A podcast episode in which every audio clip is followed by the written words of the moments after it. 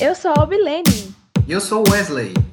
E, esse, é, o Parceiros Cast. Olá!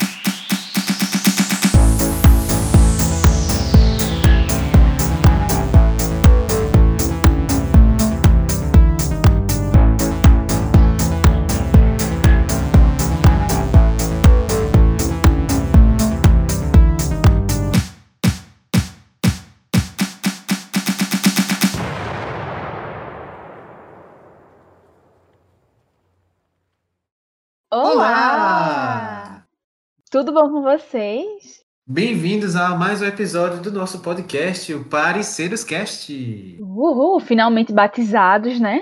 E, gente, nós gostaríamos de começar mais uma vez agradecendo toda a participação de vocês, a interação, os comentários, os elogios, as críticas construtivas. Pois é, você aí que tá, né, escutando enquanto tá lavando a louça, limpando a casa, olhando pro teto. procrastinando. A gen- Então a gente fica muito feliz de fazer essa companhia pra você. E a gente espera levar um entretenimento de qualidade, ou nem tanta qualidade assim, né? Pra vocês, pra gente é, relaxar um pouco, né? Tirar a mente dos problemas e de tanta notícia ruim, né? A gente merece um tempinho pra relaxar. Isso mesmo. E assim, o episódio de hoje ele tá bem legal. Mas antes da gente ir para esse episódio, a gente vai ler e ouvir os comentários dos nossos ouvintes, dos nossos parceiros. Sobre o episódio anterior, né? Que nós falamos sobre teorias da conspiração. Que, assim, é um tema muito, muito, muito abrangente. Então, nós precisaríamos de uma temporada inteira de podcast só para falar de tudo que existe por aí. E ainda iria faltar espaço, né? Porque são muitas teorias. E os comentários que nós recebemos foram muito bons porque nos fizeram lembrar de outras e também conhecer outras teorias muito boas. Então, vocês só complementaram ainda mais o nosso episódio. E, pessoal, se vocês quiserem uma parte 2 do episódio de Teoria da Cons- da Conspiração, se vocês gostaram, é, fala pra gente. A gente tem, com certeza, interesse em fazer uma, uma parte 2. A gente pode procurar mais coisas. Inclusive, muitos dos nossos ouvintes é, têm muita experiência, talvez mais experiências do que eu e a Blene nesse assunto. Quem sabe a gente também não possa convidar um de vocês para participar com a gente. Isso, os nossos parceiros. E para começar essa pequena sessão aqui sobre comentários do episódio anterior, eu gostaria de agradecer porque finalmente apareceu um ser humano abençoado para me defender, né, dizendo que também não gostava daquela pessoa que disse que eu não gostava no último episódio, tá? Que eu não vou repetir, que eu não quero ser cancelada de novo. Chega, eu tenho uma meta, eu não quero ser cancelada nesse episódio, vamos ver se a gente consegue, né? Então, obrigada, Alex, por ter me defendido. É, eu tô olhando agora os comentários do YouTube, tá, gente? Então, é, outro comentário que eu me identifiquei bastante foi o comentário de Matheus, que disse que ficou muito traumatizado com a história daquele desenho lá dos bebês, né? Que morreram e tal, etc, etc. Eu também, quando eu soube, eu fiquei. Sério mesmo, fiquei bem traumatizada. Então, compartilhamos desse mesmo sentimento. E eu também gostaria de agradecer muito o comentário de William. O que foi esse comentário de William, né? É, e ele relembrou uma teoria sobre a musa- música Salva-me, do RBD. Que as pessoas também tinham essa, essa crença de que se você colocasse algumas músicas pra tocar de trás pra frente, não são todas, né? Dependem dos artistas. Você consegue ouvir uma mensagem subliminar lá. E o William falou que a partir desse episódio ele conseguiu lembrar do William mais jovem e ingênuo que estava lá na Lan House escutando Salva-me by RBD de trás pra frente tentando ouvir a Anaí falando Abraça-me demônio como as teorias da época diziam. É, Eu não me recordava dessa teoria, eu sabia de outras, né? Mas essa do RBD eu não me lembrava. E ele também, particularmente, gosta muito da teoria de Wesley Safadão, de que ele morreu e foi substituído pelo primo, né? E por fim, esse comentário muito maravilhoso de William também reforçou, né, aquela treta que nós tivemos nos últimos episódios entre eu e Sandy, e ele disse que é Team Albilene. Obrigado, Deus te abençoe. Pois é, tá bem defendida essa, viu? Pô, não tão cancelada, meia cancelada. É, meia cancelada. Vamos ver se a gente consegue descancelar, né? E agora o que é que nós temos, Wesley? O áudio de duas parceiras nossas que elas comentaram sobre o episódio anterior. A primeira é Evanelli. É muita coisa, né? Tipo, quando tu falasse dos desenhos, eu lembrei logo de Pokémon quando eu era pequena. Que o pessoal falava que Pokémon, é, as crianças japonesas estavam tendo convulsão quando assistiam, não lembro se era abertura, meu Deus, era Pokémon, era Digimon. Eu acho, tenho quase certeza que era Pokémon. Estavam tendo convulsão assistindo Pokémon, porque tinha não sei o que, não sei o que no desenho, que provocava não sei o que no cérebro das crianças. E outra coisa também, os Furbies. Eu era louca para ter um Furby, mas toda vez que eu falava, ah, eu queria ter um Furby, aí sempre tinha alguém que dizia que ele era do demônio, que não sei quem fez pacto com o demônio para o boneco poder conseguir falar.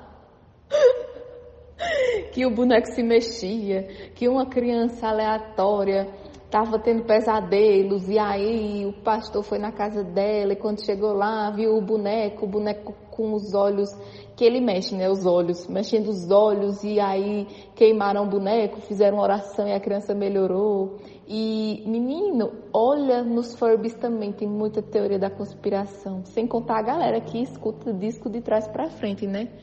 Para encontrar coisas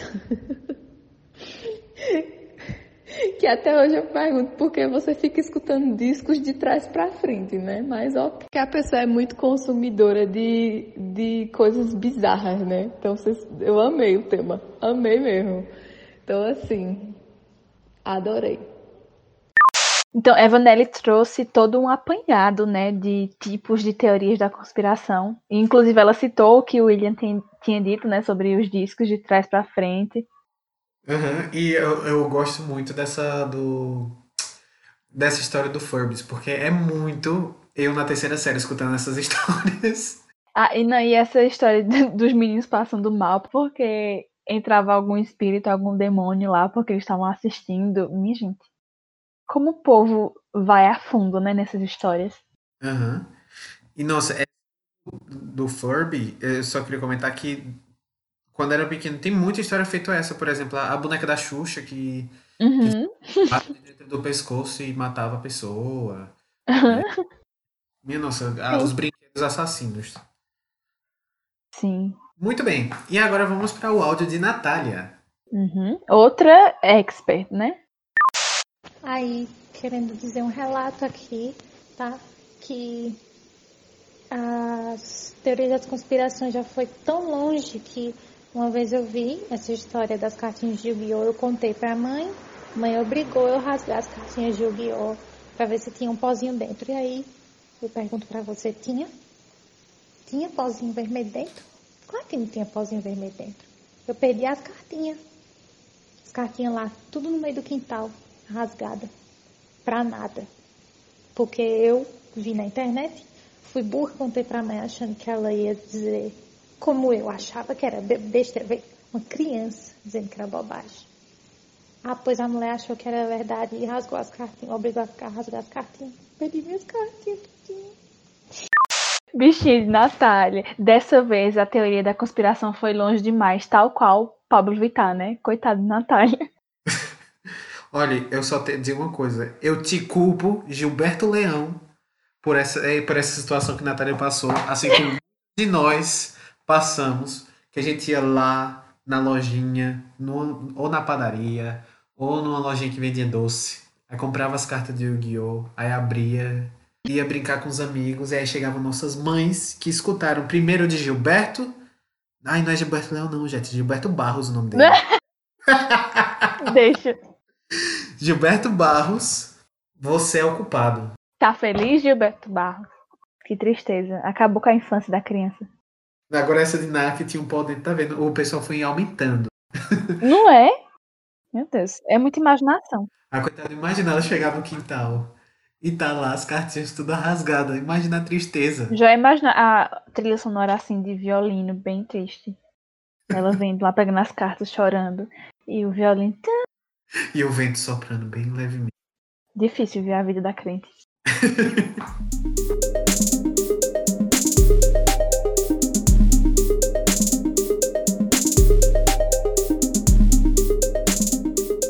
Então é isso, pessoal. Agora a gente vai no tema né, do, da, do episódio da semana. E eu não sei se vocês lembram que na semana passada eu perguntei, né, no spoiler, o seguinte: o que manequins, altura e cobras têm em comum? E esse é o spoiler do tema. E, Alvilene, qual é o tema de hoje? Trrr. Nós iremos falar sobre medos e fobias. E para isso, como a gente falou no último episódio, nós trouxemos uma pessoa muito importante, muito especial, um especialista para conversar um pouquinho com a gente sobre isso, não é, Wesley? Exatamente. E a gente quer apresentar ela, nossa amiga Caroline Veras. Uhul! Palmas, muitas palmas. Bem-vinda, Carol. Olá, pessoal. Eu sou Caroline Veras, sou psicóloga e estou muito grata, né, muito lisonjeada pelo convite do pessoal, porque é, eu acho muito importante mesmo né, abordar essas temáticas, porque como nós sabemos, o, a temática ainda da, das discussões acerca dos, das, como eu posso dizer, dos conteúdos mentais, né, psicologia e etc, ainda tem muito tabu. Então eu achei, eu quero parabenizar vocês pela iniciativa e por abordar essa temática que também, apesar de tantas pessoas vivenciarem alguns traços, é, ainda é tão desconhecida. Arrasou. A gente que agradece, Carol. A gente sabe quão corrida é a sua rotina e como foi difícil para a gente conseguir conciliar tudo isso. Então a gente agradece muito a sua disponibilidade e essa parceria que vai ser linda. Já sei, já está sendo linda. Eu que agradeço, né? E peço perdão, porque realmente eu fui um pouco difícil, mas vocês não desistiram de mim. Mas vamos lá, né?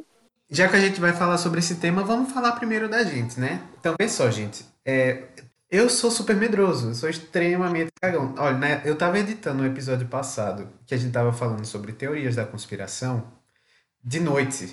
Enquanto eu tava editando o episódio, minha gente, eu tive que dormir, porque já era meia-noite. E eu tava escutando os barulhos estranhos na porta, que era o vento só, porque tava ventando muito nesse dia.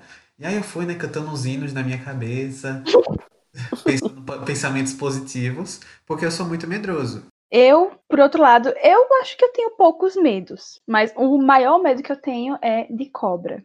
E acho que se estende também para animais que rastejam. Então, uma lesma, aqueles lá que eu esqueci o nome, que tem as patinhas amarelas. Qualquer animal que se rasteja assim, já me dá um, um negócio, um calafrio. Nem foto eu gosto de ver. Inclusive, eu fui obrigada a ver as fotos daquela Naja, que foi contrabandeada pro Brasil, porque tinha muito meme, né? E eu vi, mas assim, eu sabia que era engraçado, mas eu via com o coração na mão, com o celular bem longe de mim, só para dizer que eu vi mesmo, porque eu tenho tanto medo, sei lá, tanta agonia de cobra e de animais assim, que eu não gosto nem de ver, nem desenho, nem nada, nada relacionado sei porquê. Falando nisso, não sei porquê. Carol, poderia trazer assim, uma explicação do que é medo, uma explicação neurológica do que seria o medo?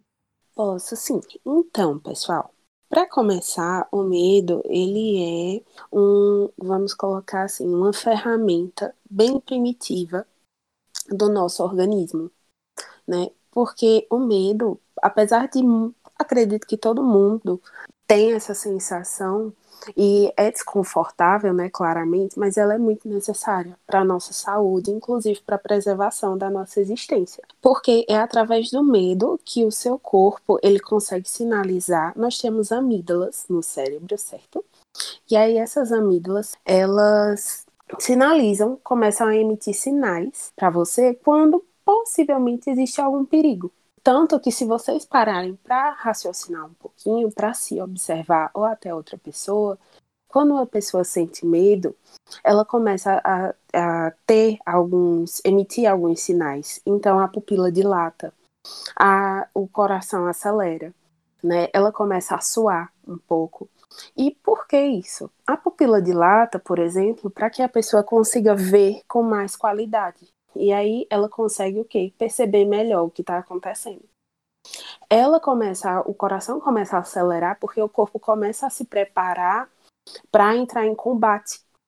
E aí, com essa aceleração do coração, é, consequentemente, o músculo, os músculos, né, recebem é, uma maior quantidade de oxigênio, né, uma circulação sanguínea maior, e isso deixa o músculo mais é, preparado mesmo, mais rígido, para poder entrar em um combate. E o suor também, né, começa a preparar a pessoa a nivelar a temperatura do corpo para que essa pessoa também ela consiga entrar em um combate. Ou seja, tudo isso é uma perspectiva bem primitiva, né? Porque se você parar para observar essa essa ideia do confronto, ela vem desde os primórdios, né, da existência humana. Então, o nosso corpo ele entende muito medo a partir da perspectiva do, da autopreservação certo? Então, o medo, apesar de ser desconfortável e às vezes até chato, ele é necessário. Agora, existe uma grande diferença entre o medo e a fobia. Hum, é muito bom, Carol, mas espera aí.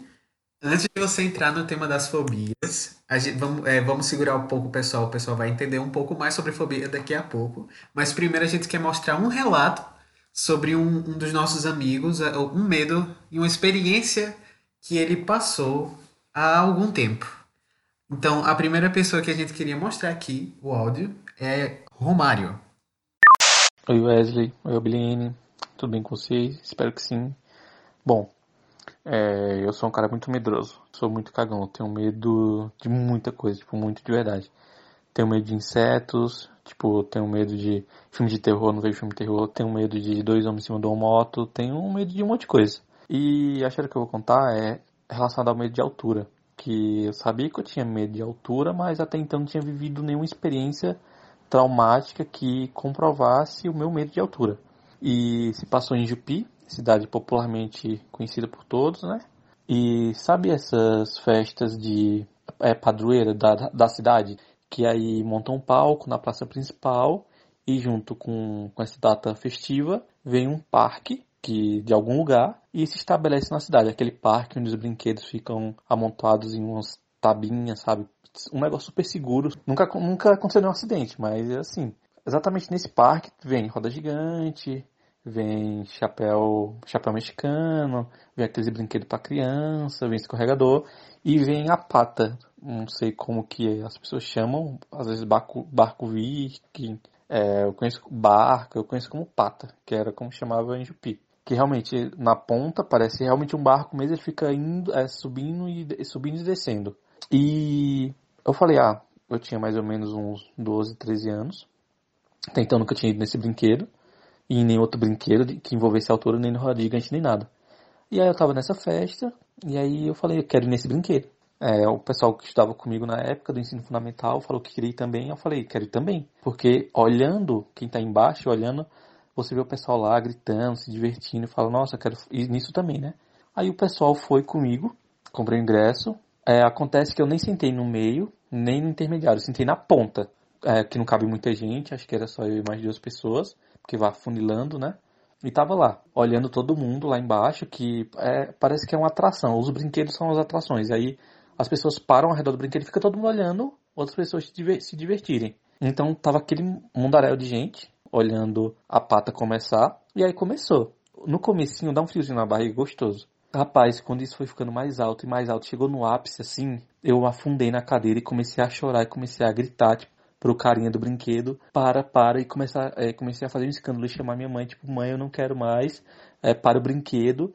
E, tipo, eu com 12, 13 anos, fazendo escândalo, e todo mundo lá embaixo rindo da minha cara. E todo mundo no brinquedo tava se divertindo. Eu era a única criança que tava morrendo, chorando, se acabando, porque achei que eu ia morrer. Eu ia cair lá de cima, a pata ia me jogar, eu ia morrer. Gritei pro cara parar, aí o cara parou, aí eu desci tremendo, fui lá para onde estava minha mãe, e depois ele voltou a ligar o brinquedo de novo. O pessoal lá ficou triste porque o brinquedo parou na metade, aí eu desci, depois ele reiniciou, para quem ficou lá dentro. E depois disso, nunca mais na minha vida eu fui numa pata, numa roda gigante, ou em nada que envolvesse altura. É, e foi isso. Uma história traumatizante de uma criança num parque de diversões de cidade pequena. Tadinho do Romário. Tadinho. E esse medo pode ser considerado um medo comum, não é, Carol? Medo de altura. É, é, não, isso não é uma fobia, não. Primeiro porque Romário, ele era criança. Então, em primeiro lugar, tem isso. Assim, referente, por exemplo, uh, esse brinquedo, ele já é para gerar uma adrenalina, né? O medo. Então, é, já tem isso. Todo mundo sabe que aquele, aquele brinquedo, ele tem uma proposta baixa, mas tem uma proposta de medo. E aí, você coloca uma criança em um brinquedo que ele já se propõe a trazer uma carga de medo, e um medo que não é um medo, por exemplo, o trem fantasma, que é um susto, uma coisa assim. Não, é altura. E altura, veja bem, uma coisa é uma altura para nós, agora, com mais de 20 anos, outra coisa é uma altura para uma criança de 12, entendeu? Então, assim, fora que a criança ali dos seus 12, 13 anos, que já é quase pré-adolescente, pelo que eu entendi, ele não tinha uma experiência nesse brinquedo. Então, Além disso, era algo desconhecido. Não sei também se ele alguém tinha explicado para ele, assim, tinha introduzido ele no sentido desse brinquedo, dizer, é, explicar para ele que assim, apesar da altura, apesar do movimento, ele teria determinada segurança, não sei o quê. Então, assim, ele meio que foi lançado em um brinquedo que não é tão apropriado para a idade dele. Tadinho. E ele ainda foi no pior lugar, né? Que ele foi lá na ponta. Pois é. Então isso daí não é uma fobia. Tadinho, não era nem pra ele estar tá ali. Eu preciso comentar uma coisa. A gente falou agora. Tema sério, gente. Mas pata. O nome do brinquedo é pata. Eu acho que é um nome exclusivo pra Jupi, né? É, é um nome exclusivo. É propriedade cultural de Jupi, né? Esse nome. Sim, também acho. Eu nunca tive coragem de ir nesse brinquedo, porque a gente sabe da estrutura, né, desses parques. É. E eu, como sou uma pessoa muito magra, eu sei que eu ia ficar sobrando ali naquele ia banco. se quebrar. É, eu já tinha medo de escorregar. Aí eu nunca nem me atrevi a ir nesse brinquedo. E o próximo áudio que a gente vai escutar é do meu namorado, Matheus. E é um medo também muito comum, não acredito eu, que é relacionado a animais. Então vamos ouvir? Eu tenho vários medos, né? A Albelene sabe que eu sou um cara meio medroso, apesar do meu tamanho. Mas eu acho que meu medo principal mesmo, assim, que eu já tive muitas experiências e coisas, e coisas aflitas aconteceram, é com rato. E eu tenho uma história peculiar que a Alblene ama essa história. Eu e mais dois amigos meus, a gente combinou de se encontrar para ir buscar um móvel na casa de um deles. Geraldo e Matheus, o nome deles. Vou expor mesmo, já tô me expondo, tô nem aí. Aí eu fui na casa de Geraldo, busquei Geraldo e a gente foi na casa de Matheus para buscar esse imóvel para levar para casa de Geraldo. A gente chegou, subiu no apartamento de Matheus, ficou conversando lá, trocando ideia, depois a gente, não, vamos levar o móvel, vamos. Aí desceu, carregou o móvel até a calçada do apartamento. Nisso, quando a gente botou o móvel no chão, eu fui abrir o carro, abri a mala, abri a mala, baixei o banco. Quando a gente ia colocar o móvel no carro, a gente viu uma ratazana gigante perto do carro. Nisso, os três se afastaram do móvel. Saiu, saímos um pouco. Se afastamos e gritamos. Ai meu Deus, que rato gigante, que não sei o que. Aquele, aquela zoada toda no meio da rua. E tem uma casa vizinha a esse apartamento. E a gente e ficava naquela. Não sei se eu vou, não sei se a gente vai pegar o móvel e ficou naquela. E eu vendo meu carro aberto, com a ratazana andando pra lá e pra cá, olhando para três caras gritando no meio da rua. Eu disse, essa ratazana vai entrar. E, e a gente começou a ouvir a vizinha dizendo, o que é isso? O que é isso? A mãe da vizinha, o que é isso? O que é isso? Eu sei que eu, com toda a minha coragem, que eu não sei de onde eu tirei, fui, peguei o móvel sozinho e levei pro carro, joguei lá dentro de qualquer jeito, fechei o carro, fechei a porta. Meu amigo Matheus dizendo, não, eu vou, vou buscar minha namorada no mercado, que ela tava esperando ali, aquela vergonha.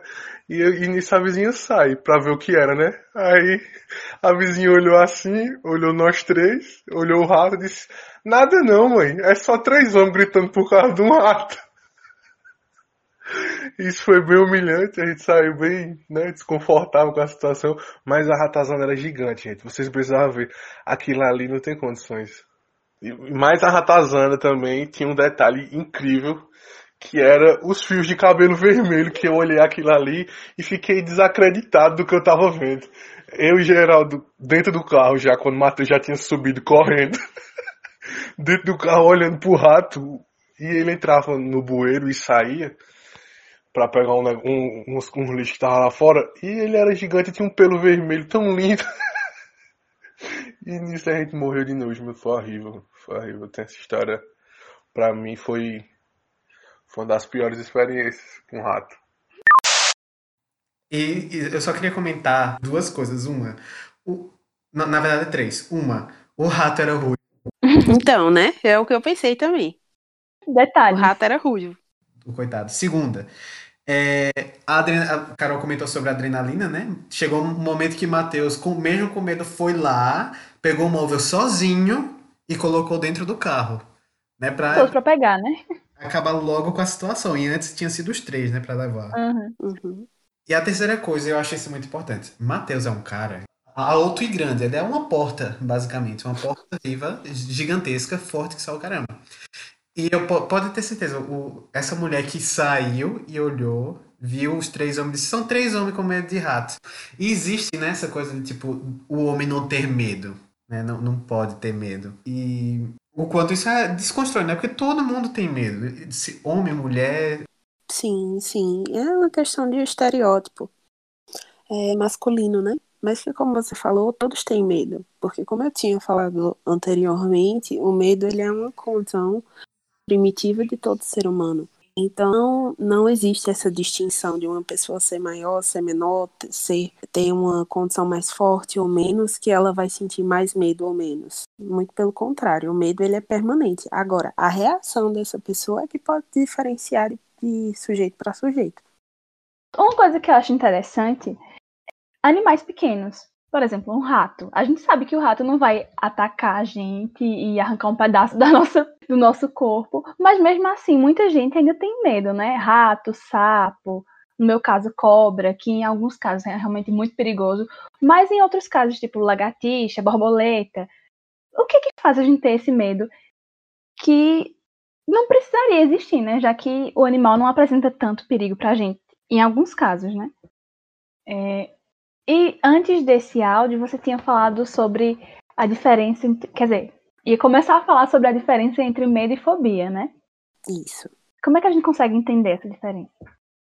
Então, como você tinha falado agora há pouco, Albilene, é, existe, por exemplo, essa questão de que tem alguns medos que não fazem muito sentido né, em primeira perspectiva, por exemplo, animais, os animais pequenos, como você citou, né, é, a, numa pessoa que para para observar de fora, realmente não faz muito sentido.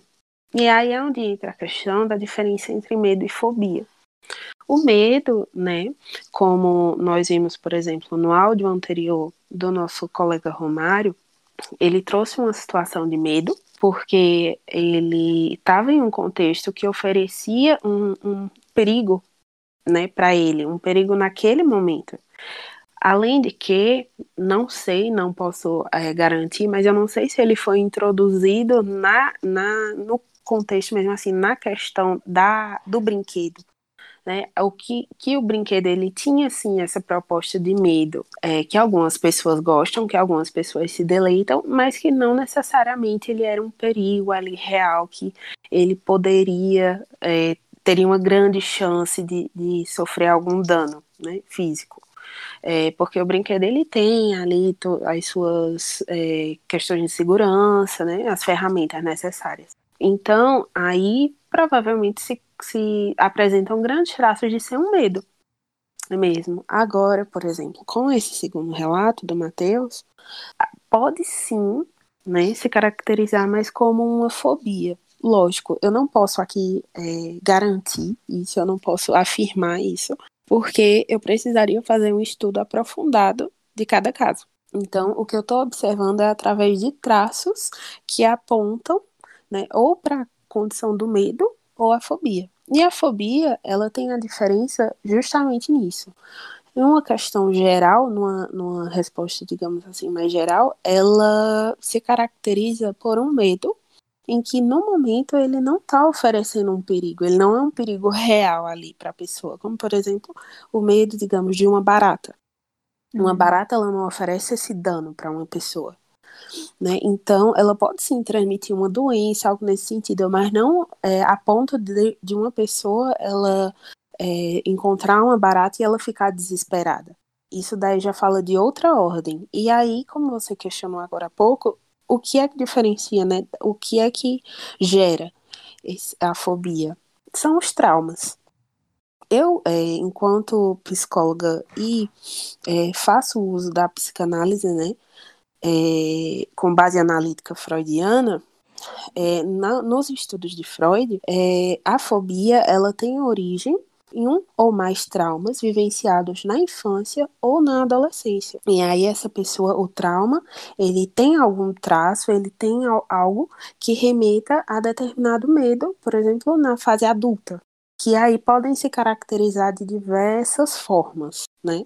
Então, é, tem diversos medos, né? E tem, tem os medos que eles são originados, tem a fobia, melhor dizendo, que ele é originado no trauma. Como, por exemplo, já ouvi um relato, não é de paciente meu, não é sequer de uma pessoa que tenha vindo a mim, certo? É de leituras que eu pude fazer. É importante sinalizar isso em prol da ética da profissão.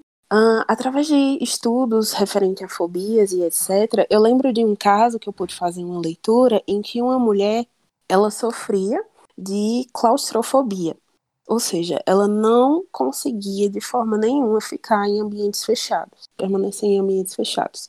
Dos quais, por exemplo, sala, um elevador, né? Enfim, ambientes fechados. E aí, isso, no, aos olhos de quem vê de fora, não faz muito sentido. Porque qual é o perigo que vai oferecer para ela ficar dentro de uma sala fechada? Né? Para quem está de fora, como eu já falei, nenhum. Mas, à medida que foi trabalhado com essa mulher acerca da claustrofobia dela, entendeu-se que em anos anteriores da vida dela, ela sofreu uma tentativa de estupro dentro de um carro. E o carro, por ser um ambiente fechado, remetia, né, trouxe essa perspectiva óbvia diante da situação que estava acontecendo, do medo, do pânico, do perigo eminente ali. Então, nos anos posteriores, essa mulher ela não conseguia ficar em ambientes fechados. Então, isso é uma fobia, entende? Porque no, no momento que ela está vivendo, aquilo não, não oferece um perigo. Mas, de acordo com as vivências que infelizmente ela teve, oferece um grande perigo para ela. Então, como eu disse para vocês lá no começo da nossa conversa, o corpo ele tem uma resposta primitiva. Então, ele também tem memória, né? E uhum. se você passou por uma situação de grande risco que gerou grande mal-estar em você, o seu psiquismo, né, a condição neurológica, ela guarda isso, ela registra. Então, posteriormente, quando você tiver em algo que remeta a essa situação, ou seja, algo similar, o seu corpo vai sinalizar, entende? E aí ele vai sinalizar, como eu coloquei, as amígdalas, as nossas amigas amígdalas, e os demais sistemas, na condição, o sistema neurológico e afins, ele vai sinalizar que tem um perigo do qual é, você já passou algo similar e que você precisa se retirar dali. E aí, por isso, a mulher ela não conseguia permanecer em ambientes fechados. Então, consegue entender a diferença entre o medo né, cotidiano, o medo que faz parte da vida, e a fobia, Sim, e a gente percebe que não é aleatório, né? Tem toda uma explicação por trás. Isso. E que talvez, na primeira, à primeira vista, né, realmente seja aleatório, mas com a ajuda de um profissional, né, como Carol, por exemplo, a gente consegue uhum. mais a fundo a raiz disso e consegue tratar, imagino, não é? Isso, isso, exatamente. Exatamente, é possível tratar. E é importante colocar que, por exemplo, a fobia, talvez ela não necessariamente vá falar de uma forma literal sobre o seu medo. Como, por exemplo, a, a, esse caso que eu coloquei da claustrofobia eram ambientes fechados. Mas é, ela, essa situação se deu num carro. Então, se a gente for parar para pensar no sentido literal, o medo devia ser de carro, né? Uhum. Mas não era. Eram de ambientes fechados. E agora que a gente já entrou nesse tema, vamos é, mostrar mais um áudio de um ouvinte, do nosso parceiro Lucas, sobre dois medos peculiares que ele tem. Lucas é uma pessoa formada por fobias. Acho que hoje não muito mais, né? mas quando eu era moleque, meu Deus do céu. Era. Acho que eu tinha todas. Todas, todas, todas, todas. É... Mas eu separei duas aqui que. bem diferentes, né? Eu acho que do habitual. Mas, por exemplo, a primeira delas é que eu tenho medo de perder o dente. Como esse podcast ele será ouvido no Brasil, no mundo e região, é, para quem não sabe, eu perdi meus de meu dente, né, meu dente da frente, um dos meus dentes da frente, ali o ponta direita, aos 12 anos. Brincando de se esconder no meio da rua, ia virando uma esquina, ia correndo, né, meu amigo vinha no sentido contrário, ele é um pouquinho mais baixinho que eu. Acabou que eu acertei minha boca na testa dele, aí meu dente voou longe, com raiz e tudo. E meus sonhos, não, mentira. Mas é, ele voou longe, aí, tipo, eu coloquei o dente de novo no lugar, e aí, um tempo depois, eu fui autorizado a voltar pra rua pra brincar e tudo mais. Sendo que aí, já com o dente, né? Um amigo meu tinha um tique no braço. E aí eu tava do lado dele enquanto a gente tava brincando. E aí acabou que ele deu esse tique, acertou o cotovelo na minha boca. E esse dente caiu novamente. Aí meu pai já não tinha mais, né? Nem dinheiro, nem paciência. Disse, não, você vai ficar sem esse dente agora. Foi um castigo. Aí fiquei dos 12, acho que aos 15 anos, sem esse dente da frente. Nesse meio tempo, é, eu saí, né, lá da cidade que eu morava, que era lá em Águas Belas, onde isso aconteceu, e vim aqui para Garanhuns, né? Mudei de cidade, mudei de escola para continuar estudando. E aí, imagina você chegar na cidade nova, numa escola nova e não ter o dentro da frente. Naquela idadezinha que você tá bem, né? Querendo estar tá todo arrumadinho. Então, foi um barril grande, mas aprendi a lidar com isso e tudo bem. Mas aí isso gerou essa fobia em mim, né? Eu tenho medo absurdo de perder o dente. Meus piores pesadelos são perdendo dente eu vou comer alguma coisa, meu Deus, será que vai quebrar meu dente? Quando eu acordo, a primeira coisa que eu confiro, meu Deus, meu dente tá aqui. então, eu tive um medo absurdo de perder dente. Já conferi se existe não para quem tem medo de perder dente. Não existe. Então, ao o cara lá que cria, o senhor ou a senhora que cria o nome das fobias, por favor, quando for criar o nome de pessoa que quando for criar o nome de pessoa, não. Quando for criar o nome da fobia de perder dente, pense carinhosamente em mim, porque eu acho que eu sou um dos poucos que tem isso. E a segunda fobia é. Eu tenho medo de véia. Minha Nossa Senhora, como eu tenho medo de véia. Eu tenho medo absurdo de véia. Eu amo idosos, amo idosos, amo idosos. Eu amo ouvir as histórias que eles têm para contar de cada das vivências deles. Se você me colocar para ouvir, caramba, eu, eu, eu passo horas, dias, se pá, só ouvindo. Mas eu não sei se é por causa que antigamente, né, passava-se aquela ideia das bruxas serem velhas enrugadinhas, senhoras enrugadinhas. Eu fiquei, não sei se com trauma daquilo, não sei o que foi. Eu tenho medo absurdo de ver. Absurdo, absurdo. Amo todas as senhoras e senhores, mas eu tenho medo absurdo disso. Não me julguem, mas eu tenho medo muito sério disso. E a maior. Tenho duas provas disso. Eu assisto filme de terror tranquilamente. Se tiver véia, eu me acabo. Se não tiver, tá tranquilo. E a outra é que eu tinha uma bisavó que ela era, tinha essas características aí. E aí eu não tenho uma foto com ela que eu tô rindo, todas eu tô chorando. Se bem que eu era menor, mas se fosse hoje em dia eu acho que seria do mesmo jeito ainda. então, esse foi o, áudio do nosso parceiro Lucas. Histórias engraçadas, né? Coisas que acontecem na nossa vida. Que acabam, né? Coitado, veja a situação do, do, do dente. Isso eu não desejo para ninguém.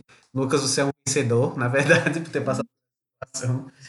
E também um medo de velhinhos, né? Imagine estar desconfortável perto de velhinhos. Eu imagino também que não, não deve ser uma sensação muito fácil, porque, por exemplo, minha avó, ela, digamos assim, tem essas características, né? Já é uma senhora de idade. Imagina eu ter medo dela. Acho que ser, não medo. É, esse desconforto perto dela seria uma situação difícil. Mas já que eu tô tão confuso, isso poderia ser considerado, Carol, como medofobia? Então, para entender a situação do nosso colega, seria mais interessante, óbvio, ter feito um, fazer um estudo, né, ter um tratamento, todo um acompanhamento para entender o quadro dele. Mas nesse pequeno relato, no que eu pude uh, observar, não se trata de fobias, porque fobia ela é mais direcionada para aquele medo devastador, né? Um medo, como eu coloquei no caso anterior para vocês, das leituras. Mas, como eu também acabei de dizer, não posso garantir. Né? Todos os casos aqui que estão sendo trazidos, exceto o que eu trouxe, uh, eles exigem um estudo, eles exigem um tratamento aproximado da pessoa. certo? Eu só tô, assim, podendo fazer algumas considerações de acordo com esse pequeno relato. E, ao que me parece, não se enquadra necessariamente como fobia, apesar de ser, sim, um grande desconforto para ele. Entende? Uhum. Entendemos. Então, é, agora vamos para o nosso último relato, que acredito eu que também não se encaixa nessa categoria de medos ou fobias. Talvez seria mais uma paranoia, Carol vai dizer se eu estou certa ou estou errada, e que acabou indo para a vida real, acabou se realizando. E é do nosso amigo William. Vamos ouvir. Bom, eu acho que não é exatamente uma fobia que eu sentia, isso que eu vou relatar aqui, mas muito mais um medo que eu sempre tive, não sei, uma coisa que sempre passou muito na minha cabeça, é ser acusado de um crime que eu não cometi. Eu sempre pensei muito nisso e, tipo, nos, e crio cenários mais absurdos na minha cabeça. Tipo, sei lá, eu tô no aeroporto e me confundem com um traficante de drogas mundialmente famoso. Alguma coisa do tipo, e acham que sou eu e eu nunca fico imaginando como é que eu vou reagir nesses momentos, né? Então, não sei. Vai que trocam minha mala e colocam um pacote de drogas lá dentro, então eu sempre fico criando esses cenários até que em janeiro desse ano meio que aconteceu isso de é, eu ser abordado de uma maneira, de um jeito, de uma coisa pela polícia que eu não tinha absolutamente nada a ver. Então foi um momento bem traumático. Mas acho que já passou um tempo e depois da desgraça que já aconteceu em 2020, depois disso, acho que só nos resta rir dessas desgraças mais mas que foram aconteceram logo no começo do ano, né, já que isso foi em janeiro. Então, um belo dia eu estava aqui na minha casa dormindo às 5 horas da manhã e escuto alguém batendo muito forte na minha porta. Acordo, né, com alguém batendo muito forte na minha porta. E eu, tipo, completamente desorientado, na verdade não fazia ideia de que era 5 horas da manhã, meu celular, eu durmo com ele longe, justamente para não mexer, etc. Então eu só levantei desorientado e fui abrir a porta. E abri a porta assim, do meio do nada, e dou de cara com um, um homem de capuz na cabeça apontando uma arma para mim. E, grita, e era a polícia, e ele gritou, polícia! E eu fiquei completamente paralisado, sem reação por um segundo. Mas a minha reação seguinte foi simplesmente fechar a porta na cara dele. E foi exatamente o que eu fiz. Eu fechei a porta na cara da polícia que estava simplesmente apontando arma para mim. E obviamente não teve outra, né? Minha porta foi arrombada no segundo seguinte. Quatro policiais invadiram aqui o apartamento onde eu moro, começaram a revistar minha casa. E a arma na minha cabeça, pro chão, pro chão, não sei o que, pro chão. Eu felizmente tinha feito a faxina na casa um dia antes, então eu deitei no chão lindamente, pois estava tudo muito limpo e cheiroso.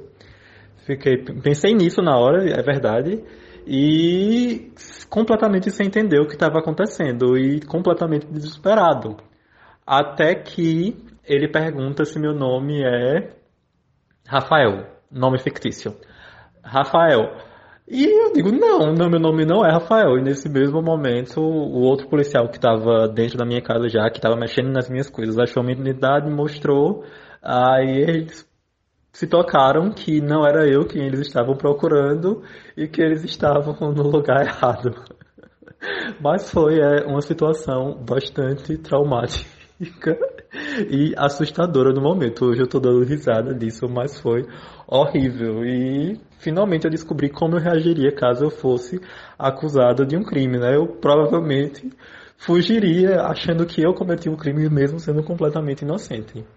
E eu acho que é isso. Esse foi um medo que eu sempre tive e acabei de certa maneira vivenciando no começo desse ano. O que dizer desse relato de William, né? É, ele nos disse que sempre teve esse pensamento de que poderia ser acusado de algum crime que ele não cometeu e acabou, de certa forma, vi vivenciando isso. E aí, Carol, a gente consegue é, categorizar esse pensamento de William dentro de medos ou fobias também? Gente, primeiramente, assim, eu sinto muito, né, por William. Coitado, que situação. Essa situação dele se deitando no chão. E a primeira coisa que ele pensa é que bom que fez a faxina, o chão tá cheiroso. Coitado, gente. Ai, que bom que meu chão tá limpo. Sim, ah, a questão de William, né? Primeiramente, eu lamento, né? Como eu já tinha dito, por esse episódio muito desconfortável e fiquei rindo, me lembrando de Simba, né? Preciso fazer aqui essa ligação de Simba no Rei Leão quando ele ri na cara do perigo. Não sei se vocês conseguem lembrar. sim, e aí sim, eu fiquei lembrando e rindo porque o William bateu a porta na cara da polícia. Imagine a situação. Mas, retornando ah, sobre semidocefobia, então, é, a situação de William é um pouquinho mais complexa, porque ah, nos casos que nós observamos anteriormente, o pessoal trazia provavelmente uma, uma condição que eles já tinham, né, um receio, assim, talvez alguma vivência, e aí eles revivenciaram o que tenha remetido, por exemplo, Romário. Ele ah, teve um medo em um brinquedo e aí hoje ele não anda mais nesse brinquedo, não é isso? Uhum. Pronto. O William não. Pelo que ele trouxe, ele teve, ele já tinha uma compreensão, é, um receio, né? É, ele já transportava com ele um receio e aí a situação aconteceu. Então entendem que na, na questão de William foi invertido. Uhum. Conseguem entender fazer essa- essa percepção? Até porque Romário, provavelmente ele não tinha esse conhecimento do que ele iria. Ou seja, não tinha nem pensado, só foi, né? Isso, exatamente. E o William não, ele já tinha, inclusive, pensado cenários que poderiam acontecer, o medo dele, do qual, é, ao que se sabe, não tinha acontecido antes. E aí, é, no começo desse ano, ocorreu. Mas veja, não é porque o William não nomeou uma situação que significa que ele não vivenciou, sabe? Uhum. Porque ahn, esse medo dele, esse receio dele, talvez se configure um pouco mais do que um medo, mas eu também não posso garantir que seja uma fobia. É muito provável que não. Mas também não é um medo comum, né? Porque, por exemplo, todas as pessoas sabem que em algum momento ou outro da vida podem vir a ser abordadas pela polícia ou alguma autoridade, ser confundidas, né? Serem injustiçadas. Uhum. Porém, no caso de William, ele tinha isso muito firme para ele. Tanto que ele montava cenários e era uma preocupação recorrente. Então, entendem que também não é um medo comum. Sim. Tem algo na história dele, provavelmente, que é, reforça esse medo e faz com que ele se mobilize em torno disso e imagine coisas.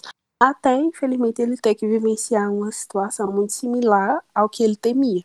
Entende? Então, assim, a Bilena até perguntou lá atrás se era uma paranoia. Uhum. Também não posso garantir, né, minha gente? É tudo aqui eu não posso garantir, infelizmente. Uhum. Mas, assim, é uma por segurança mesmo. Uhum. Eu não posso garantir que seja também uma paranoia, porque não é tão fácil. Que é até importante é, sinalizar aqui que muitas pessoas é, elas se percebem com algum sintoma e elas já se autodiagnosticam, né? Uhum. Como, ah, eu tenho depressão, eu sou bipolar, eu tenho tal fobia, e não é assim. Isso é muito errado, muito irresponsável. É, você diagnosticar o outro ou a si mesmo de acordo com um traço que você está percebendo. Para existir o diagnóstico, eh, precisa haver um tratamento é, aproximado, né, referente às vivências dessa pessoa, ao que essa pessoa está trazendo, e não somente como, por exemplo, o profissional de psicologia, mas também com o profissional psiquiatra, o médico psiquiatra e talvez outros. Então percebem que é muito mais complexo do que a gente imagina. Uhum. Agora, o que é possível é levantar uma suspeita, né? Pode ser uma fobia, pode ser só um medo comum, pode ser uma paranoia, mas nunca é possível diagnosticar. Isso é muito irresponsável e pode ter graves consequências. Como a gente ouviu no relato de William também, ele falou que ele conseguiu perceber como é que ele enfrentaria é, uma situação dessas que ele já tinha imaginado antes, né? Uhum. E a gente escuta muita gente falando que a gente tem que enfrentar nossos medos, porque eles sempre vão aparecer, mas a gente tem que enfrentar. Só que, como você falou, não é tão simples assim, né? E a gente não pode fazer Uhum. esse autodiagnóstico ou dia- diagnosticar outra pessoa sem ter esse fundamento, né? Então, é, teria alguma maneira, alguma coisa que você poderia nos dizer, alguma forma para a gente conseguir enfrentar melhor os medos? Sim, com certeza não é a melhor forma. E é assim, uh, o pensamento, até o pensamento antes da decisão, ele precisa mudar. Não é, é certo, não é nem um pouco responsável tentar enfrentar o medo, certo? Então, a ideia de enfrentar também já precisa sair né, dessa compreensão. É preciso primeiro entender o medo para depois tratá-lo. E como é que isso uhum. acontece? No tratamento mesmo. Né? Uma pessoa que ela percebe que ela tem uma condição que é desconfortável, que traz algo diferenciado para ela, né? Uma sensação, uma reação, ela se mobiliza muito em torno disso, ela precisa se perceber e ela precisa ter a responsabilidade de procurar um profissional capacitado para isso, né? Porque não é certo. De maneira nenhuma é certo uma pessoa perceber que ela tem algum medo e ela tentar colidir com esse medo. Porque uhum. esse medo, ele já diz de algo dela, provavelmente que aconteceu no passado. Então, como é que ela tem uma situação que já é distorcida, que já é assim, é, disfuncional dentro dela e ela tenta colidir com, essas, com essa condição? Não é nem um pouco responsável. E com certeza, isso, isso é a única coisa que eu posso garantir aqui no podcast, é que não vai ser benéfico, né? Então, assim, a pessoa, ela vai ter um, um um grande, uma grande consequência, o mal-estar com certeza vai ser piorado e isso pode ser até um risco para a saúde da pessoa. Por exemplo, uma vez eu assisti a, é, uma série e aí, apesar de trazer aqui esse exemplo que é, é, é de uma série, ou seja, não necessariamente aconteceu, mas que faz sentido, uma vez eu assisti uma série em que um homem ele era médico e aí ele tinha, ele era cirurgião, e aí ele precisava fazer cirurgia, né? Ele era cirurgião, só que ele não conseguia entrar na sala de cirurgia, ele não conseguia sequer passar da porta. Quando ele entrava no corredor para ir em direção à sala de cirurgia, ele começava a suar muito. E aí, uh, por que isso acontecia? Porque a esposa dele sofreu um acidente e ela morreu na sala de cirurgia. E aí, desde esse desse momento em diante, ele não conseguia mais ter acesso a essa sala. E, em determinado momento, ele é, tentou ter acesso à sala de cirurgia. E quando ele tentou, ele quase desmaiou. Então, percebem que não é responsável e que não tem benefício nenhum fazer isso. Uhum. Então, é, é, importante que a pessoa procure ajuda, procure um profissional de referência. Que o que seria um profissional de referência? Uma pessoa que é, tenha ali uma especialização mesmo. Essa pessoa que precisa de auxílio, precisa de ajuda, é, tem, confie, tenha um conhecimento do trabalho desse profissional. Talvez até, se possível, pesquise um pouco na rede social ou com outras pessoas que fazem tratamento com essa pessoa e procure, né, procure referências mesmo e se disponha a fazer um estudo, porque por mais que para você, né, para o sujeito, não faça sentido ou não tenha uma, uma explicação correta, ou como infelizmente né, o brasileiro ainda é, transporta muito a, o preconceito de que é frescura, mas tem uhum. algo sendo sinalizado, você precisa buscar entender o que é está acontecendo. E aí, a partir do momento que se busca o tratamento, se é, partilha a situação com o profissional de psicologia, né, com o, o psicólogo, é, a partir desse momento é feito, como eu já repeti aqui várias vezes, um estudo da situação do seu quadro para procurar entender e, e, ao que isso se assemelha, o que isso isso está comunicando e talvez fazer um, um estudo aproximado, fazer uma como eu posso dizer, uma conexão no tratamento com também o médico psiquiatra para a partir daí ser feito uma intervenção responsável e benéfica, potente mesmo. Sabe que sim, traga um resultado para essa pessoa que está numa condição difícil, mas que antes é, exista todo um aparato para que isso seja feito, entende? Para que uhum. haja é, uma promoção à saúde mental da pessoa e não algo colida e ela venha a piorar, ela venha a sofrer maiores danos. Perfeito. Gente, eu, tô sem palavras, porque depois dessa aula, né, que nós tivemos aqui, são frases e dizeres tão comuns na sociedade que a gente acaba normalizando, né? Mas depois dessa fala de Carol, a gente vê o quão necessário é a gente realmente olhar de uma outra forma, prestar mais atenção nesse, no que a gente diz. E como eu tinha falado antes, de enfrentar os medos, não é bem assim, né? A gente tem que ter muita cautela é, em relação a isso, né? E outras coisas também. Eu acredito que essa visão tem mudado, mas ainda assim falta bastante de ver o profissional, o psicólogo, realmente não é porque eu sou um doido, é porque uhum. precisa de ajuda, porque a vida, né, as coisas que acontecem na vida, elas vão, elas, elas vão deixando marcas, e às vezes a gente só vai seguindo, e essas coisas trazem consequências na nossa, ou seja, na atualidade, na vida que a gente tem agora, e a gente não cuida delas, não se cuida, né? E numa época que a gente prega tanto autoconhecimento, é, muitas vezes a gente prega autoconhecimento que é só assim, tipo, ah, eu sou assim, pronto. Mas não é. Hum. Parar, sentar, falar com um profissional realmente que vai, que sabe o que está fazendo, como Carol, e vai estar tá ajudando uhum. o processo de se autoconhecer e que se a gente precisa mudar alguma coisa, a gente não vai mudar só porque, ah, eu preciso mudar. A gente vai saber como fazer, ter as ferramentas, né, que alguém que sabe o que está fazendo vai poder fornecer. Uhum. E é como eu falei, por isso que profissionais tão importantes, tão capacitados como Carol estão aí no mercado para nos ajudar a lidar com tudo isso, né? E a gente tem que valorizar realmente esses profissionais.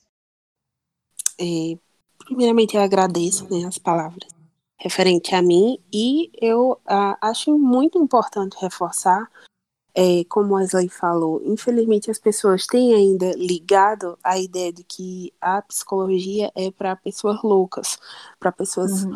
é, que têm alguma algum quadro de esquizofrenia, enfim. E aí, é, isso é muito danoso, porque assim, é, todo mundo tem psiquismo, todo mundo tem questões referentes à condição mental, condição neurológica. Então, por que uma pessoa que tem alguma situação, tem algo que ela queira, que ela se percebe, né, na sua condição mental, no seu psiquismo, ela percebe algo porque essa pessoa ela precisa se negar é, a buscar tratamento, né? Desde quando essa, esse estereótipo do que que eu estou bem, ele precisa ser sustentado a, a qualquer custo. Isso é muito hum. danoso.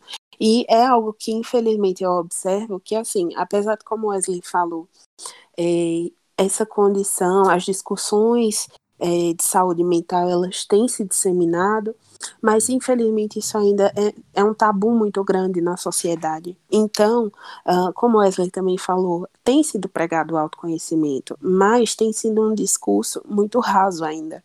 Entende? Uhum. De que as pessoas falam muito sobre empatia, falam muito sobre autoconhecimento, falam muito sobre saúde mental, só que quando é para falar da própria saúde mental, quando é para se dispor a colocar realmente assim as questões é, interiores é, para tratamento, isso ainda existe uma negação muito grande, existe uma resistência muito grande, né?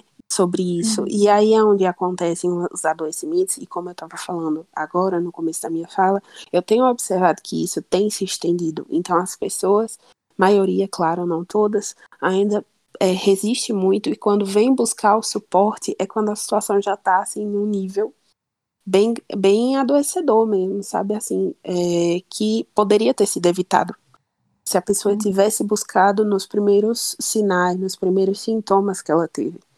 E isso é irresponsável. Isso é irresponsável e é muito grave. Então, assim, que esse podcast, né, possa ser. É, é o conteúdo de vocês é muito importante, é, é engraçado, é leve, é divertido, mas que as pessoas possam sair daqui é, nesse momento dessa escuta com uma percepção mais aproximada de si e do outro, para que haja responsabilidade, assim como uma pessoa que ela é, tem alguma condição de saúde, por exemplo, uma diabetes, ela deve buscar o, o médico é, referente à própria condição, e isso não é um tabu, né? Isso não é rejeitado pela sociedade, pelo contrário, as pessoas promovem que existe essa busca, que essa pessoa faça tratamento, que o mesmo aconteça referente aos transtornos, transtornos mentais e qualquer outra condição mental que surja, né? Porque o ser humano, como nós tínhamos falado lá atrás, Uh, todo ser humano tem medo, né? Tem tristeza. Fica aqui a dica da, do, da animação da Pixar, é, divertidamente. Ali é, é elucidado de uma forma bem lúdica sobre o psiquismo das pessoas. Então todo mundo tem, né? Essas emoções e elas, óbvio, como qualquer outra doença, no corpo humano, elas podem sim ficar disfuncionais em algum momento, pode ter um adoecimento, pode precisar de uma ajuda, de um reforço. Então que existe essa abertura, sabe? E essa autorresponsabilidade de buscar ajuda e não tentar sustentar uma coisa que já está insustentável. Maravilhoso. Carol, a gente só tem a agradecer. Mais uma vez eu digo, foi uma aula e foi maravilhoso ouvir você e aprender sobre assuntos que são tão comuns no dia a dia, mas que a gente às vezes não para para refletir, né? Exatamente. Muito obrigado, de verdade, por esse tempinho. Obrigado você também que está escutando. A gente vai deixar no nosso Instagram, na conta do arroba PareceirosCast, linkado o, o perfil de Carol para quem quiser conhecer mais do trabalho dela. Para quem sabe você aí em casa já às vezes está pensando que precisa de uma ajuda de um profissional, psicólogo, é, um psicólogo, a gente tem aqui uma profissional da área que a gente confia muito e sabe que é um ótimo profissional. Então, dá uma passada lá e vê o trabalho dela. Sim, sim, sim. Então, pessoal, eu que agradeço. Foi um grande prazer realmente participar desse momento com vocês. Quero parabenizá-los pela iniciativa né, do podcast, porque através desse podcast muitos outros assuntos serão abordados. Isso pode ajudar muitas pessoas, né? Então, assim, é, a diversidade do podcast também é muito rica. E eu acho isso fundamental. Né? Então, mais uma vez, eu agradeço pelo convite. Foi um prazer. Se vocês precisarem em outro momento, também estou à disposição para novas discussões futuras. E me faço disponível sempre. Qualquer coisa, eu estou por aqui. E desejo muito sucesso para vocês nesse projeto novo. Muito obrigada. Muito obrigado. Gente, é isso. Nós nos veremos no próximo episódio. A gente espera que vocês tenham gostado. E beijinho, gente. Tchau, tchau. Tchau, tchau.